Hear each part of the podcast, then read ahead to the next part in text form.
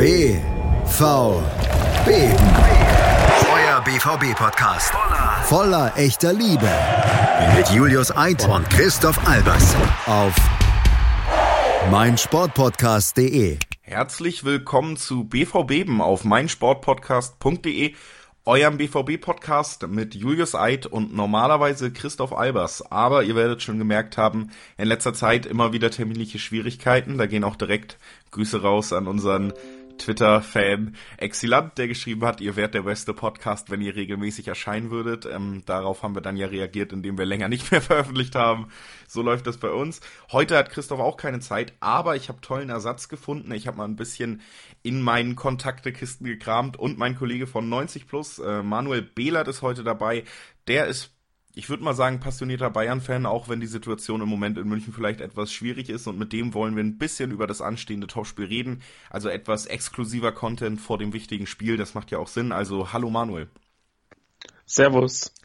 Ja, Manu, du bist heute dabei, äh, eigentlich Bayern-Fan, aber da du jetzt äh, bei BVB bist, werden wir dich, glaube ich, auf Dauer dann doch liebevoll äh, BVB-Lad nennen können. Nee, lieber nicht. Also ich glaube, das geht einen Schritt zu weit. Aber du fängst, du hast schon mal gute Laune, das gefällt mir. Ja, ich habe ja auch gestern Bayern geguckt. ja, deswegen ist meine Laune eher so ein bisschen äh, gegenteilig. Und das hat, und ich denke, das ist der erste Punkt, über den wir mal sprechen können. Über den BVB brauchen wir vielleicht gar nicht äh, so viel reden. Christoph und ich wollen Samstag auch nochmal vor dem Spiel gegen Mittag ein kleines Stimmungsbild aufzeichnen. Wie sieht's aus vor dem Abend? Da weiß man dann alles, über das man reden kann. Natürlich gehen wir auch ein bisschen drauf ein, was so Dortmund-Personalien angeht. Aber wenn wir dich schon mal hier haben, wollen wir natürlich auch über den Gegner sprechen. Und der hat, und das ist, glaube ich, das Erste, worüber wir mal ein bisschen sprechen müssen, in den letzten beiden Spielen viel wieder von der Außenwirkung verloren, die man sich durch hohe Bundesliga-Siege eigentlich so ein bisschen zumindest temporär zurückerkauft hatte. Ja, es ist ein bisschen, bisschen ähm, schwierig. Die Situation nach der Länderspielpause ist ähm, ja fast schon dramatisch, wenn man bedenkt, dass es zuvor in der Bundesliga wirklich ganz gut lief. Also dass man, dass man nicht nur ähm, die Spiele gewonnen hat, sondern auch souverän gewonnen hat und viele Tore geschossen hat. Das war ja auch lange Zeit ein Problem in dieser Saison. Ähm, da hatte man den Eindruck, wenn man jetzt mal das Rückspiel gegen Liverpool ausklammert, dass man schon so gerade national jetzt wieder auf einem ziemlich guten Weg ist, dass man da tatsächlich endlich das erste Mal in dieser Saison so wirklich eine, eine kleine Entwicklung nach vorne oder in Form hochsehen kann. Aber dann kamen die Spiele gegen Freiburg und Heidenheim. Äh, gegen Freiburg war das schon wieder ein Rückfall in, in ganz, ganz ähm, schlimme Hinrundenzeiten. Äh, man war komplett planlos, ideenlos, hat nur rumgebolzt, ähm, hat den Gegner stark gemacht. Mein Freiburg ist ein unangenehmer Gegner natürlich. Ähm, aber man hatte ausgesehen wie ein Gegner, der jetzt ähm, eher so das Niveau von Freiburg hat und sich da auf einen offenen Schlagabtausch einlassen will. Ähm, das war schon ziemlich erschreckend. Jetzt gestern das Spiel gegen Heidenheim. Ich habe gedacht, eine viel schlechtere Stimmung kann ich nicht mehr kriegen als nach dem Freiburg-Spiel, weil sich da auch die ganze, äh, der ganze Trend ein bisschen, bisschen verändert hat vom Dortmund-Spiel.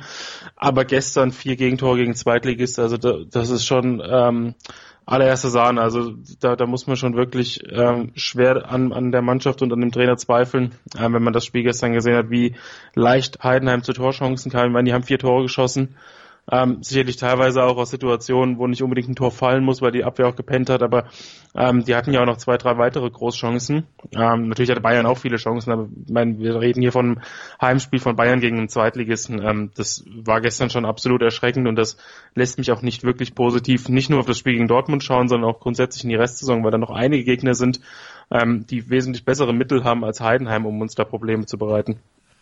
Da sind wir schon an dem ersten Punkt, wo wir auch mal ein bisschen äh, diskutieren können. Ich hatte nämlich schon vor dem Gespräch so ein bisschen den Gedanken, vielleicht läuft dieses ganze Gespräch von uns beiden jetzt so ein bisschen darauf hinaus, dass ich dir erkläre, warum Dortmund nicht gewinnt und du bist negativ gestimmt, was Bayern angeht.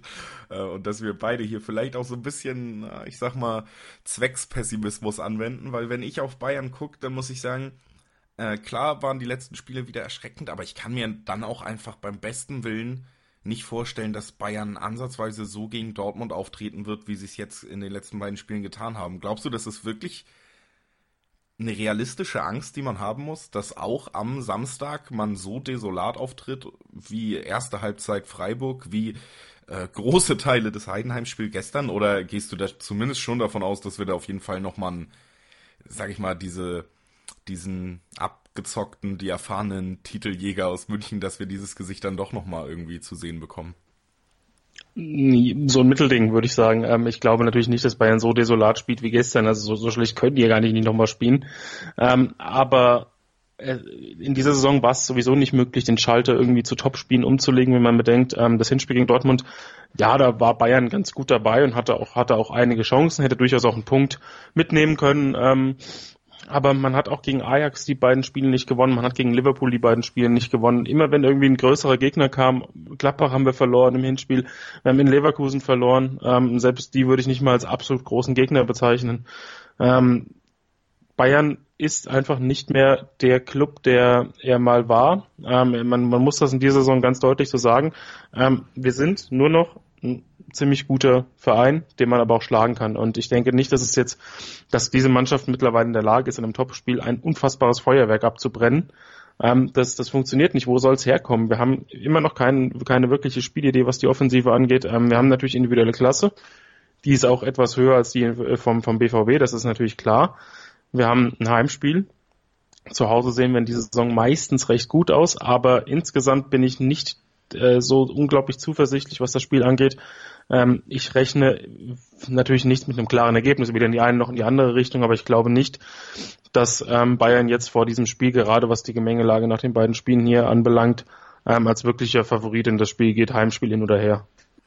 Vor allen Dingen auch, wenn man gestern zum Beispiel Thomas Müller nach dem Spiel gesehen hat und ich finde auch Nico Kovac, das kann man nach dem gestrigen Spiel, das kann man aber auch schon nach dem äh, Freiburg-Spiel irgendwie sagen. Ihr oder ihr oder Bayern wirkt auf jeden Fall teils echt ratlos und weiß äh, nicht so genau, wo es hingehen soll, hat man äh, das Gefühl. Und da sind wir dann ja auch irgendwie beim Trainer. Und da würde ich jetzt mal eine gewagte These in den Raum stellen, die mir auch ein bisschen Mut macht, sage ich mal, aus unserer Sicht, aus Dortmunder Sicht. Ich habe so ein bisschen das Gefühl, dass Kovac diese Saison zeigt, dass es Trainer in der Bundesliga und auch in der Champions League gibt, die in der die ihm taktisch tatsächlich überlegen sind und dass wenn ein Trainer in der Lage ist, ihm etwas taktisch entgegenzusetzen oder ihn zu überraschen, dass dann die ganze Mannschaft von Bayern direkt schlagbar wird gefühlt. Also dass dann die individuelle Klasse auch nicht mehr wirklich reicht. Und da meine ich, klar, also dann holt eben auch Düsseldorf einen Punkt, dann holt Freiburg einen Punkt, dann gewinnt Dortmund aufgrund einer Umstellung von äh, in der zweiten Halbzeit, obwohl Bayern eine gute erste Halbzeit spielt. Würdest du mir da recht geben? Siehst du da auch Defizite bei Kovac, die ähm, großen Anteil haben an der Saison oder ich habe es gestern äh, noch ein bisschen nachverfolgt. Es gibt auch immer noch Leute, die ihn da stark verteidigen, sagen, da stehen die Spieler in der Pflicht. Ich bin mir da sehr unsicher, wie man das Ganze aus der Ferne so bewerten soll. Ja, also du hast auf jeden Fall recht. Ähm, ich meine, bei Bayern wird ja ganz oft der Umbruch zitiert, ähm, der ja noch gar nicht stattgefunden hat. Wir haben in dieser Saison einen Kader zur Verfügung, der in der letzten Saison, wenn alles überragend läuft, nicht nur die Meisterschaft gewinnt, sondern auch das Pokal äh, gegen, gegen Frankfurt gewinnen kann und auch Real Madrid aus dem Halbfinale der Champions League rauswerfen kann. Das ist nahezu identisch der Kader zu, zu, zu dieser Saison. Ich meine, ähm, da kam sehr Schnabri dazu, der ja wirklich einer der besseren Spieler noch in dieser Saison ist. Ähm, und das darf man nicht vergessen, dass das ein Kader ist, der letzte Saison tatsächlich die Chance gehabt hätte, nicht nur die Meisterschaft zu gewinnen, sondern noch zwei weitere Endspiele zu bestreiten. Und dass diese, dieser Kader, der kaum verändert wird und nur im Schnitt eben ein Jahr älter geworden ist, ähm, jetzt auf einmal nicht mehr in der Lage ist, irgendein Topspiel zu gewinnen, ähm, das hat nichts mit den Spielern zu tun. Natürlich sind gewisse Formschwächen von Spielern auch dabei und wir haben den ein oder anderen verletzten Spieler gehabt. Das darf man auch nicht vergessen, ähm, dass Goretzka jetzt in seinem ersten Jahr ein bisschen, ein bisschen Zeit braucht. Das ist bei Spielern, die, den, die diesen großen Schritt gehen, immer so, aber der Kader ist ja überragend. Also da gibt es natürlich sicherlich zwei, drei Reizpunkte, die man im Sommer noch hätte setzen müssen. Das habe ich ja von Beginn an schon kritisiert. Aber Kovac hat ja auch immer wieder betont, wie gut der Kader ist, wie zufrieden er mit dem Kader ist und ähm, ja, wir spielen halt keinen Fußball mehr, der irgendwie einen Wiedererkennungswert hat. Das ist, ähm, Kovac hält relativ stur an seinem System fest, redet die ganze Zeit von Umbruch, bringt aber keine jungen Spieler. Gestern haben wir zu Hause gegen Heidenheim gespielt und von Beginn an stand da weder ein Sanchez noch sonst irgendjemand auf dem Platz, was er witzigerweise damit begründet hat, dass Renato Sanchez keinen Rhythmus hat. Aber Kovac ja der Trainer ist, der ihm diesen Rhythmus hätte verschaffen können in den letzten Spielen. Also Renato Sanchez gegen Freiburg wäre auch drin gewesen. Ähm, ich denke, Kovac ist in den letzten Wochen ähm, etwas unsouveräner geworden. Also in der Hinrunde hat er selbst in der Krisensituation die ganze Krise noch relativ souverän verarbeitet, hat ähm, ganz sympathisch kommuniziert, aber was er in der Rückrunde teilweise von sich gibt, wie er die Schuld von sich weist und sie den Spielern in die Schuhe schiebt, so nach dem Motto, ich habe einen richtigen Plan gehabt, aber die Spieler haben nicht umgesetzt. Ähm, ich, teilweise haben die Spieler noch verteidigt, aber ich kann mir nicht vorstellen, dass das noch lange so weitergeht, weil ähm, die Mannschaft tatsächlich keine Idee hat und ähm, Kovac, ja, weiß wohl auch jetzt selbst, dass es langsam aber sicher um seinen Job geht. Ich meine, ein 5 zu 4 gegen Heidenheim durch einen Elfmeter kurz vor Schluss wird ihm jetzt nicht unbedingt in seiner Position gefestigt haben, ähm, auch wenn Uli Hoeneß aufgesprungen ist, als hätten wir den Titel gewonnen gestern. Aber zwei Meter daneben saß Karl-Heinz Rummenigge und hat mit dem Kopf geschüttelt. Ähm, ich glaube, das gibt das Stimmungsbild auch im Vorstand schon ähm, relativ gut wieder. Ähm, ja, Kovac hat klare Defizite, die werden in dieser Saison häufig aufgedeckt. Und ich finde es riskant, wenn man jetzt den Blick auf die Zukunft legt, jetzt mal unabhängig davon, wie die Saison im Endeffekt ausgehen wird, wenn man diesem Trainer 200 bis 250 Millionen Euro ähm, neue Spieler verpflichtet und ihn dann mal weitermachen lässt. Ähm, da habe ich neulich auf Twitter ein relativ interessantes Zitat gelesen. Man kann dann auch einen, eine Person wie dich und mich in ein Formel 1 Auto setzen, der kann das auch nicht bedienen. Ähm, ich denke, das gibt das Ganze relativ gut wieder und ich glaube auch, dass wir zumindest auf, auf der Trainerposition am Samstag ähm, ja klar unterlegen sind. Also Vorteil BVB auf der Trainerbank, würdest du sagen, würde ich tatsächlich auch so unterschreiben, gar nicht unbedingt aus äh, einfach nur Sympathien des äh, gegenüber Favre, sondern das ist halt einfach der Eindruck. Bayern ist ja nun mal auch eine Mannschaft, die man dann doch relativ oft auch nachverfolgt, äh, wenn man selber eigentlich eher nur Dortmund guckt, sage ich jetzt mal, was ich immer gucke, aber Bayern rutscht ja oft rein, ist dann ja auch die Saison ab einem gewissen Punkt sehr interessant geworden, auch als Dortmund-Fan, da die Spiele nachzuvollziehen, dann die Champions League-Spiele natürlich auch. Und ich, da würde ich ähm, so weit mitgehen. Lass uns mal ein bisschen weg, das ist so der Stand in Bayern, würde ich sagen. Lass uns mal jetzt direkt übers Spiel reden, was auf uns zukommt. Dortmund hat ja wirklich große Probleme auf den Außenverteidigerpositionen mittlerweile. Links sollte Schmelzer oder Guerrero, das sind die wahrscheinlichsten Varianten. Und rechts eigentlich nur Marius Wolf. Das sind, sag ich mal, Schmelzer eine Wundertüte, hat zu Saisonbeginn nochmal gezeigt, dass er sehr solide sein kann. Dann überhaupt keine Rolle mehr gespielt, einen Kurzeinsatz gegen Düsseldorf gehabt. Das war zu Recht dann auch ein Auftritt, der ihn nie wieder in die Startelf gebracht hat. Guerrero eigentlich ja eher die Stärken im Offensiven. Wie schätzt du das Ganze an? Ist das schon so der Punkt, wo Kovac ansetzen muss? Ist das der Punkt, der Dortmund am ehesten gefährlich werden kann? Das denke ich schon. Ähm, zumal wir ja noch in der Offensive gerade auf den Außen individuell schon am stärksten sind, wenn man bedenkt, ähm, jetzt man muss schauen, wie Koman, ähm, der gestern ab der 65. Minute nur noch über den Platz gehumpelt ist, ähm, ja, wie, wie fit er ist. Ich denke aber, man wird ihn irgendwie fit bekommen für den Samstagabend. Ähm, wenn man mit Koman und Napri auf den Außen spielt, dann hat man schon die, die, eine gute Mischung aus Dynamik, Geschwindigkeit und Finesse. Ähm, ich denke, dass es möglich ist, dass beide spielen, dass, auch, dass es aber auch sein kann, dass wieder Rames und Müller zusammenspielen, plus einen dieser beiden. Ähm, aber ja, Dortmund ist da schon am ehesten zu knacken, denke ich. Die Innenverteidigung von Dortmund macht einen guten Job. Ähm, Wobei Schmelzer, sollte er spielen, jetzt auch kein, kein, kein, gerade defensiv eben nicht, nicht so äh, anfällig ist. Eher ist bei Schmelzer das Problem die offensive Einbindung, dass er da teilweise ähm, die Flanken ja, übers Stadiondach schießt, aber das kennen wir in, in, in München auch von unseren Außenverteidigern mitunter. Ähm, gerade Alaba ist da manchmal ein Kandidat. Ähm, oder auch Rafinha, falls er spielen muss. Ähm, ja, Dortmund ist schon, ist schon über die Außenverteidigerpositionen zu knacken, wenn wir da ähm, sehr viel Tempo machen, wenn wir da viel Druck machen, aber das ist ja auch so ein bisschen das Problem, dass Bayern es nicht schafft, über 90 Minuten irgendwie einen konstanten Druck zu entwickeln. Ähm, aber wenn, wenn was geht, dann wahrscheinlich da. Ich denke nicht, dass, dass die Innenverteidigung da die ganz großen, ähm, ganz großen Lücken offenbart. Ähm, Piszczek, ich weiß gar nicht, wie es jetzt bei ihm aussieht, er hat aber Anfang der Woche auf jeden Fall wieder trainiert, ne? Genau, ich glaube seit heute wieder voll im Training auch. Also okay, dann wird alles mitgemacht. Also vermutlich, aber ja, dabei sein wird er, denke ich. Auf der Bank auf jeden Fall, gerade weil wir nicht mehr so viel Alternativen ja, haben. Ne? Wenn es vollkommen in die Hose geht ja. mit, mit Wolf, ähm, den ich jetzt auch, ja, defensiv hat er ja schon ein bisschen Schwierigkeiten, aber ja, das ist dann vielleicht so ein bisschen die Balance, wenn, wenn Wolf, Wolf hat defensiv die Schwierigkeiten, Schmelzer hat sich offensiv, ähm, hält sich vielleicht ein bisschen perfekt ein. ja, ja, genau. äh, nee, ich denke, ich denke, dass, dass die Personalsituation bei Dortmund schon, schon nicht ideal ist, aber dass man das, dass man das schon irgendwie auffangen kann, wenn man relativ diszipliniert spielt, weil Dortmund äh, kann ja auch mit einem Punkt leben. So ist es ja nicht. Sie müssen ja nicht äh, voll riskieren. Sie müssen, sie, stehen ja nicht unter Druck. Den Druck kam ja, hat ja der FC Bayern. Ja, das seit dem letzten Wochenende. Da muss man auch sagen, da hat man dann gesehen, wie schnell Fußball sich irgendwie dann doch komplett nochmal drehen kann. Ich bin äh, mit einem absoluten Endspielcharakter eigentlich schon so in die Wochen gegangen Richtung Bayern jetzt und äh, man hat natürlich nicht mit einem Punktverlust gerechnet und dann ich glaube, irgendwie zu dem Zeitpunkt, wo Paco das 1-0 in der 90. macht, schießt Goretzka, äh, Goretzka an Pfosten. Also wirklich ein Sekundenbruchteil und ein paar Zentimeter, die dann eine Ausgangssituation ganz stark gedreht haben. In rund 40 Folgen habt ihr mich jetzt schon sagen hören, I want to tell you about the Beatles. Ich habe euch die Geschichten zu ihren Alben und ihren Songs erzählt, euch ihre wichtigsten Wegbegleiter und Vertraute vorgestellt und natürlich die Orte, die für die Bandgeschichte eine wichtige Rolle spielten. Habt ihr die drei bisherigen Staffeln schon durchgehört? Nein? Na, worauf wartet ihr dann noch? Rein in den Podcatcher eurer Wahl und einfach mal losgehört. Und folgt gerne auch unserem Instagram-Kanal iwtty-Beatles Podcast.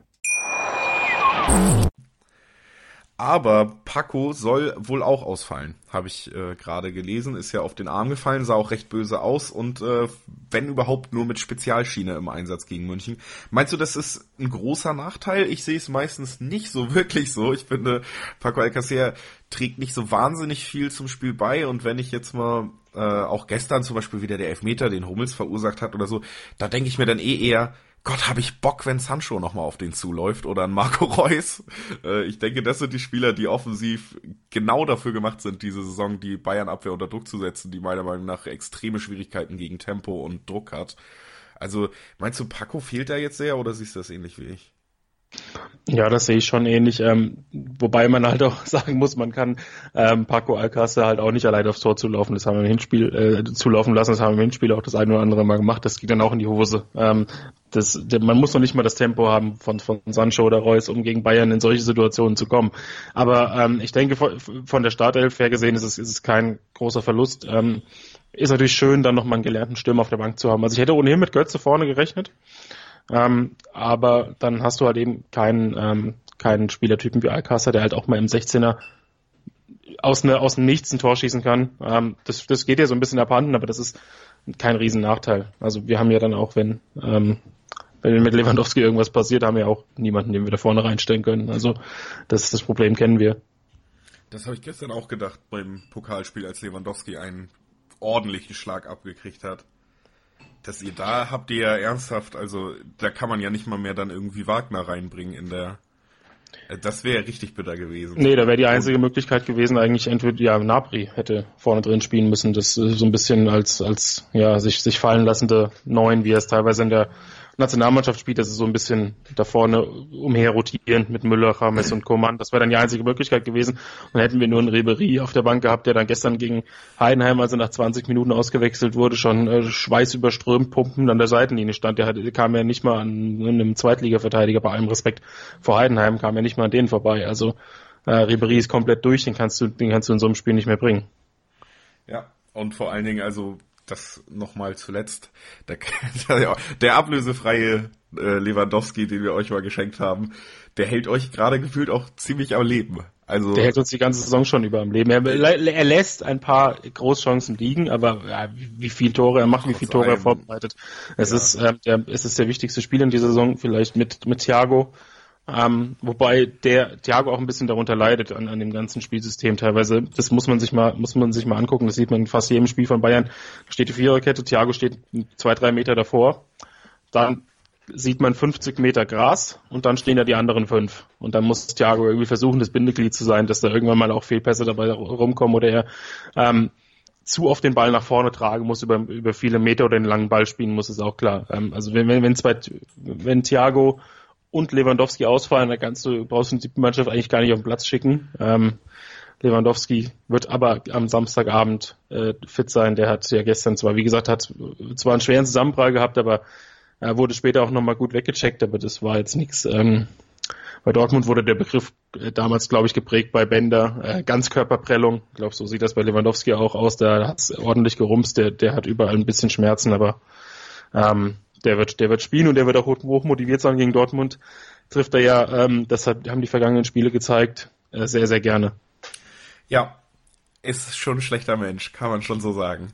Äh, auf jeden Fall was, um mal jetzt zum Abschluss zu kommen, so ein bisschen, oder beziehungsweise lass uns noch mal kurz drauf gucken. Erwartest du von den Bayern, das ist ja auch äh, für uns so ein bisschen interessant aus dem Blickwinkel, erwartest du da irgendwelche taktischen Überraschungen? Meinst du, Kovac ist jetzt wirklich mal so getriggert, dass er da irgendwie was zeigt? ich halte es für unwahrscheinlich. Er hat sich ja wirklich als sehr unflexibel erwiesen. Wie, wie erwartest du, wird Bayern taktisch in das Spiel gehen? Und dann können wir ja mal kurz drüber reden, was Dortmund da für Möglichkeiten hat, was ich mir da vielleicht auch schon so gedacht habe und wie das Ganze dann eben im direkten Duell aussehen könnte, wer da die Vorteile hat. Also wie, wie stellst du dir das vor? Wie wird es wahrscheinlich aussehen am Samstag? Der prügelt sein typisches System weiterhin durch. Ähm, das wird eine ganz, das gibt eigentlich nur eine Frage, wenn, wenn wirklich alle fit sind, gibt es eine Frage in der Startelf und das ist, spielt ähm, Martinez oder Goretzka und da, da tendiere ich eher zu Martinez. Ähm, Goretzka, weil, vor allem weil Goretzka eben auch ein Spieler ist, der von der Bank aus noch einen offensiven Impuls ähm, bringen kann. Ich vermute eher, dass Bayern je nach Spielverlauf wahrscheinlich eher einen offensiveren Impuls setzen muss oder Goretzka kann man auch für einen Offensivspieler ähm, einwechseln, wenn man etwas defensiver werden will. Also ich vermute, Neuer wird im Tor stehen. Das hat sich jetzt ein bisschen angedeutet, äh, dass er es auf jeden Fall schafft. Bei Alaba sieht es auch sehr gut aus. Ähm, also Kimmich wird in der Abwehr spielen rechts und dann muss man halt innen schauen. Äh, Süle ist, nachdem er gestern relativ früh äh, sich eine Auszeit genommen hat. Der ist fit. Äh, der ist fit, ja, der hat, der hat, hat Pause gehabt. Der wird dann neben Hummels spielen, denke ich. Bei Hummels und Boateng, die sind beide der, derzeit beide beide anfällig. Also ja. das hat man gestern wieder gesehen, ähm, wie leicht es geht, äh, die beiden nicht nur zu überrennen, sondern auch irgendwie ähm, von Stellungsfehlern zu profitieren. Links spielt Alaba, dann hat Martinez wird die, wird die sechs beackern. Das bedeutet dann wieder, dass, dass Rames und Thiago oder Thiago und Martinez auf einem, auf einem Haufen stehen. Das heißt, sie nehmen sich irgendwie wieder gegenseitig die Räume im Mittelfeld weg. Ähm, gegen den Ball ist Martinez natürlich überragend, das, das weiß jeder mit dem Ball ja, ähm, hat er da so ziemliche Defizite. Ähm, und ansonsten, ja, wird das ähm, das typische Bayern-Spiel diese Saison sein. Es wird Phasen geben, in denen Dortmund extrem leiden muss. Das ist, das ist auf jeden Fall der Fall, weil Bayern dafür auch einfach zu gut ist und zu, zu motiviert sein wird. Aber es wird auch ganz viele Phasen geben, in denen Bayern Dortmund ähm, nicht nur Platz lässt, sondern auch die Möglichkeit ähm, gibt, die eigenen Stärken auszuspielen. Also das Tempo, die Geschwindigkeit ähm, wichtig wird sein, und da ist Favre auch ein Befürworter, dass Dortmund auch mal zwischendurch Ruhe reinbringt, also eigene, eigenen Ballbesitz hat, ähm, die Ballstaffetten ähm, hat, um auch mal den Ball ein bisschen laufen zu lassen, um auch der, der Arena so ein bisschen die, die ja nicht immer ähm, hoch frenetisch, hoch euphorisch ist, was das Publikum angeht, aber ich denke, in solchen Spielen ähm, wird es da, wird's da laut werden am Samstag, ähm, um da auch so ein bisschen, bisschen die, die Stimmung wegzunehmen. Ähm, das Beste, was Dortmund passieren kann, ist in Führung zu gehen. Das ist das, wenn Bayern dann höher stehen muss und ähm, die Konterabsicherung ist ja ohnehin schon nicht da. Und wenn Bayern dann noch Tore schießen muss, ähm, wird das noch, noch ein größeres Desaster in der Defensive, als ich ohnehin schon erwarte. Also ich, es ist eine ziemliche Schwarzmalerei von mir, aber ich habe einfach die, jedes Spiel in dieser Saison gesehen und ich kann mir einfach nicht vorstellen, wie man da Dortmund über 90 Minuten kontrollieren will. Das, das, das funktioniert nicht. Man kann ja nicht mal Freiburg, Augsburg oder Düsseldorf 90 Minuten kontrollieren.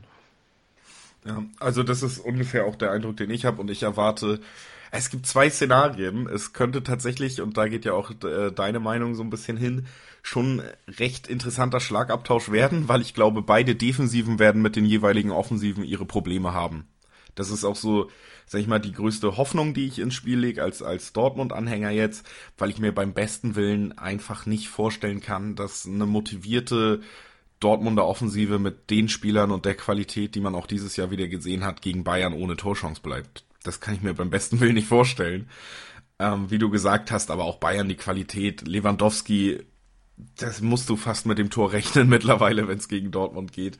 Also es könnte ein sehr offenes, heißes Spiel werden oder ein sehr vorsichtiges von beiden Seiten und dann eben 0-0. Also du sagst es ja schon, äh, Thiago Martinez hat man zum Beispiel gegen Leverku äh, Leverkusen, Liverpool, heißt ja übersetzt Leverkusen, ähm, hat man ja gesehen, dass äh, diese Doppelsechs dann auch dafür sorgt, dass man nach vorne irgendwie schlechter die Anbindung findet. Und bei Dortmund könnte ich mir auch sehr gut vorstellen, dass man im Gegensatz zum Hinspiel, wo man ja Weigel und Witzel gebracht hat, dass man auf jeden Fall Witzel und Delaney bringen wird, um die Kontrolle im Mittelfeld auch zu erkämpfen im Notfall und nicht äh, so dominiert und überrannt zu werden, wie es ja in der ersten Halbzeit des Hinspiels war.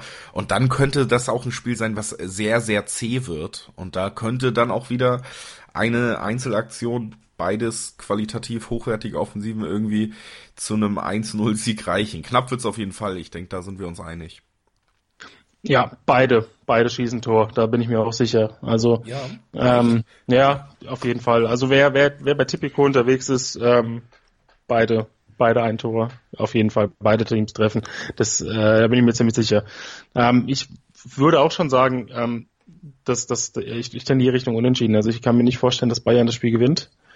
Ich kann mir auch nicht vorstellen, dass, dass sie, dass sie ähm, das komplett herschenken, also kampflos sich ergeben werden.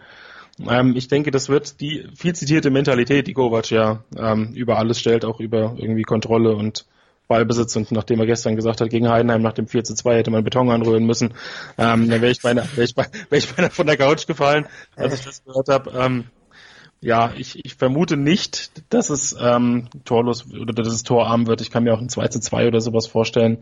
Ähm, das würde dann auch bedeuten, dass es noch keine Entscheidung im Titelkampf gibt. Ähm, das Dortmund Understatement in allen Ehren, aber wenn Dortmund das Spiel gewinnt, ähm, dann sind sie durch. Bayern hat das etwas schwere Restprogramm, also da würde ich jetzt keinen großen Vorteil ähm, für irgendeine Mannschaft rausziehen, aber ich finde einfach der mentale äh, Aspekt, wenn du zwei solche Scheißspiele hinter dir hast, wie Bayern es gerade äh, hat und Dortmund dann in, nach einer Phase, in der sie wirklich nicht die Sterne vom Himmel gespielt haben und sich dann einen Sieg gegen Wolfsburg mehr erkämpft haben am Ende. Wenn sie dann in München gewinnen, dann, dann gewinnen sie auch die nächsten Spiele. Ich sehe da bei Dortmund vielleicht noch zwei Partien, wo sie irgendwie Punkte lassen können und bei Bayern mindestens drei. Also ähm, wenn's, wenn Dortmund gewinnt, da würde ich mich mal festlegen, ist die Meisterschaft entschieden. Das hört man ja gerne und macht uns zumindest noch mehr Lust auf Spiel Samstag. Ich sehe es ähnlich wie du, ich glaube, es wird sehr eng und deswegen sehe ich da vielleicht auch kleine Chancen auf einen äh, Dortmund-Sieg, wenn man von diesem 2-2 oder so ausgeht, weil Dortmund tatsächlich ja so ein bisschen dieses äh, Bayern-Ding in dieser Saison übernommen haben, dass man wirklich in den letzten Sekunden ein Spiel entscheiden kann. Alleine Paco Alcacer fünfmal nach der 90. Was äh, wirklich eine wahnsinnige Statistik ist. Insgesamt zehn Tore in, äh, seit der 87. oder so, die das Spiel noch gedreht haben. Meistens auch dann mit einem Torunterschied gewonnen. Also das ist schon Wahnsinn und äh, natürlich so eine kleine Seitenstatistik, die einem bei einem engen Spiel dann als Dortmunder im Moment wahrscheinlich mehr äh, positiv aufs Spiel gucken lässt als Bayern-Fan, denn Bayern ja in letzter Zeit nicht mehr so in der Lage, wirklich äh, mental auch zu überzeugen oder zu zeigen, dass man dieses Selbstverständnis hat, was Bayern meiner Meinung nach in den letzten Jahren viele, viele Punkte auch beschert hat. Ja, weil das ist ja auch der Punkt. Bayern kann sich ja in dieser Saison nicht mal mehr sicher sein, dass sie ein Spiel gewinnen, wenn sie 3 zu 1 führen, wie es gegen Düsseldorf der Fall war.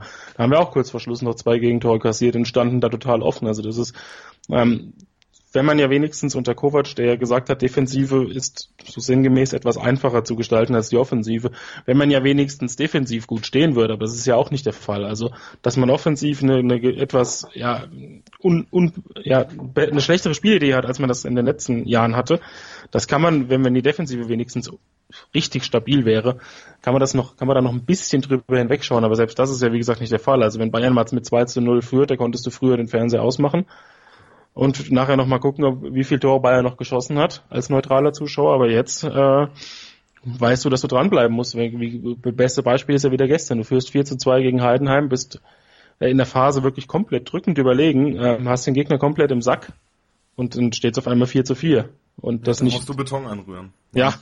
das ist, das ist dann einfach so. Ja, das, nee, da, da fällt mir nichts zu ein. Ähm, ich denke, denke auf jeden Fall, wie wir es schon gesagt haben, das wird sehr eng. Aber was eben auch der Fall ist, Dortmund ähm, ist jetzt in der, in der Rückrunde auch nicht so ähm, form- und konstant stabil, wie sie es in der Hinrunde waren.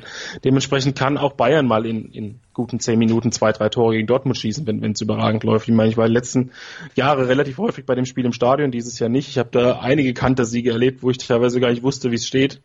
Ähm, aber da, da ähm, kann ich den Dortmund-Fans, die das hier hören, sehr viel Hoffnung machen. Also das wird dies Jahr nicht der Fall sein. Ja, das, da hoffe ich auch noch drauf und ich äh, nehme das natürlich gerne mit für alle Hörer und für mich auch sehr persönlich sehr schön zu hören. Lass uns das Ganze mal mit einem kleinen Tipp abschließen. Beziehungsweise, ach nee, wir sind ja auch ein launiger Podcast. Lass uns noch mal kurz über was Lustiges reden, wenn wir gerade über die Besetzung von der Bayern-Defensive geredet haben ich gehe auch stark von Hummels neben Süle aus, weil hast du gestern noch gesehen, wie Salihamidzic auf die Boa XP1 Party reagiert hat, die direkt ja, im ja. Anschluss des Spiels Der war, ähm, wie Salihamidzic sagen würde, er war ersetzt. Ja, er war wirklich ähm, ersetzt. Er war richtig ersetzt. Also der hat, der ist, ähm, der ist nicht so gut gelaunt, der, der Hassan. Nee, also das, denke ich mal, dürfte auch nochmal unterstreichen mit, also Boateng wird nicht noch eine Saison bei Bayern spielen, oder? Nee, der ist weg im Sommer, ganz klar. Ähm, das ist so offensichtlich mittlerweile von beiden der, Seiten. Ja, ja, der wird irgendwohin äh, wechseln, glaube ich, wo er sein, sein Magazin ein bisschen promoten kann.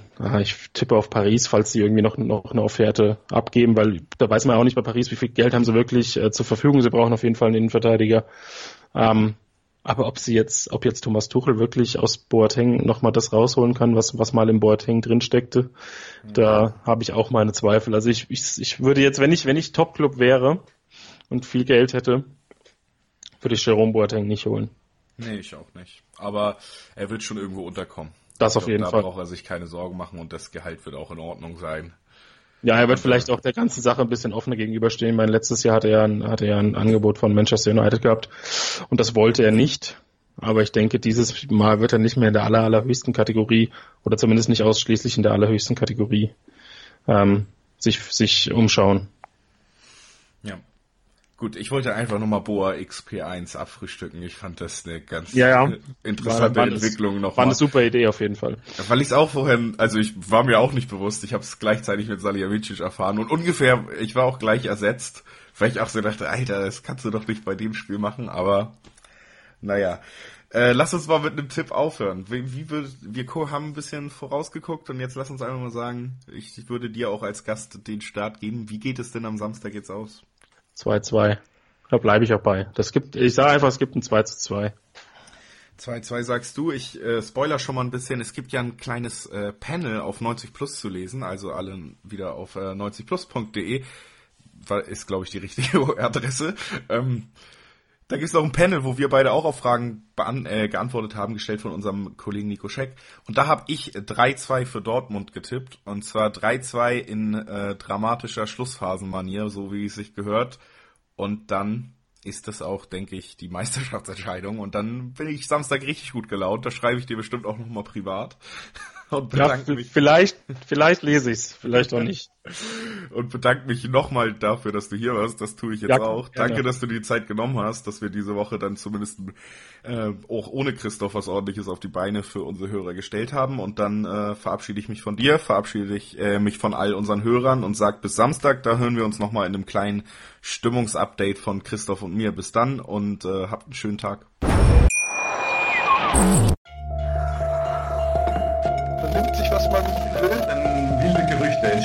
Fast nichts davon stimmt. Tatort. Sport. Wenn Sporthelden zu Tätern oder Opfern werden, ermittelt Malte Asmus auf meinsportpodcast.de. Folge dem True Crime Podcast, denn manchmal ist Sport tatsächlich Mord. Nicht nur für Sportfans. B. V. Beben. Euer BVB-Podcast. Voller echter Liebe. Mit Julius Eid und Christoph Albers.